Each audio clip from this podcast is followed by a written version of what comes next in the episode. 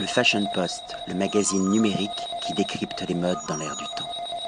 Sverjan Shvelo, nous sommes à Serbia Fashion Week. Men, Body, Revival of the 80s. Tell me everything about this show, your creative process, how you select designer, and how the look inside the story create a narration. Uh, yes, I was uh, inspired with uh, 80s because it's my um, era. Uh, because I'm, uh, it's my uh, childhood and young years when I was young and listen good music and dance on the dance floor on the disco club.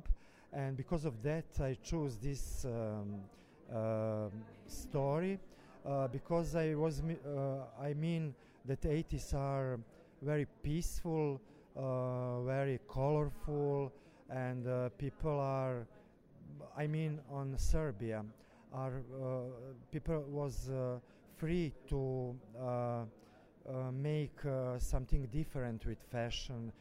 people was free to look different.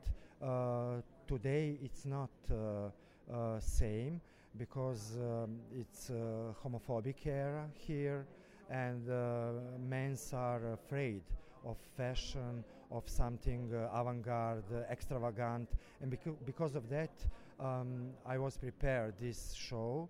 Uh, chose uh, 25 uh, designers from Serbia and Regia.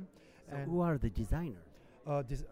some of them are very very young. They make two outfits for this show, but some of them are all designer.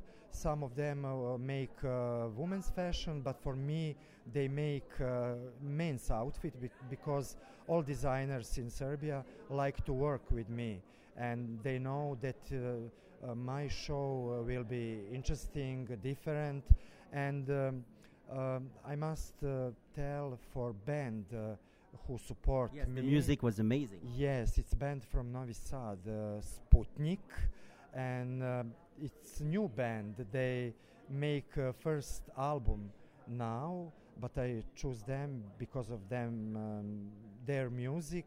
And uh, their energy, because there was a nice energy. It reminded me new wave, you know, new yes, wave from the 80s. Yes, yes, they uh, uh, look and sound like uh, bands from like Smiths, like Cure, like Duran Duran, Depeche Mode, and because of that they play music and I mean uh, it's a good choice for this fashion show. Without thinking of sexuality, yes. what is really important, the question is how to be a man nowadays. I mean it's simple, but people uh, make mistake and mean that it's very very difficult.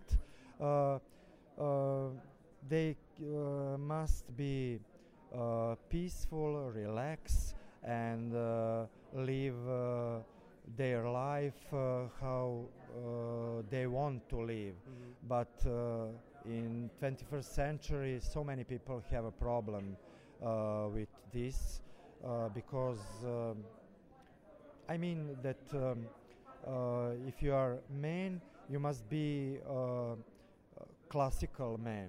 so many people uh, have a picture what is man, it's classical men like men from 50s 60s but we are in 21st century and everything is okay to be gay to be straight to be i don't know what but uh, freedom is uh, is uh, point of what is really interesting in, in your proposition is nowadays there is the influence of sportswear in a classical wardrobe and you mix yes. the leggings you mix in fact clothes that we used to practice football, baseball, and you put on the podium, which it's a little twist to create a modernity. Yes, this is pop culture of uh, 21st century. Uh, I must tell you that uh, boys uh, afraid from me, I mean on models, because they know, oh my God, Sveljo, we must uh, take leggings, we must take something uh, what is some pieces not masculine with uh, lace, with uh, some bling bling details, with fur, feather.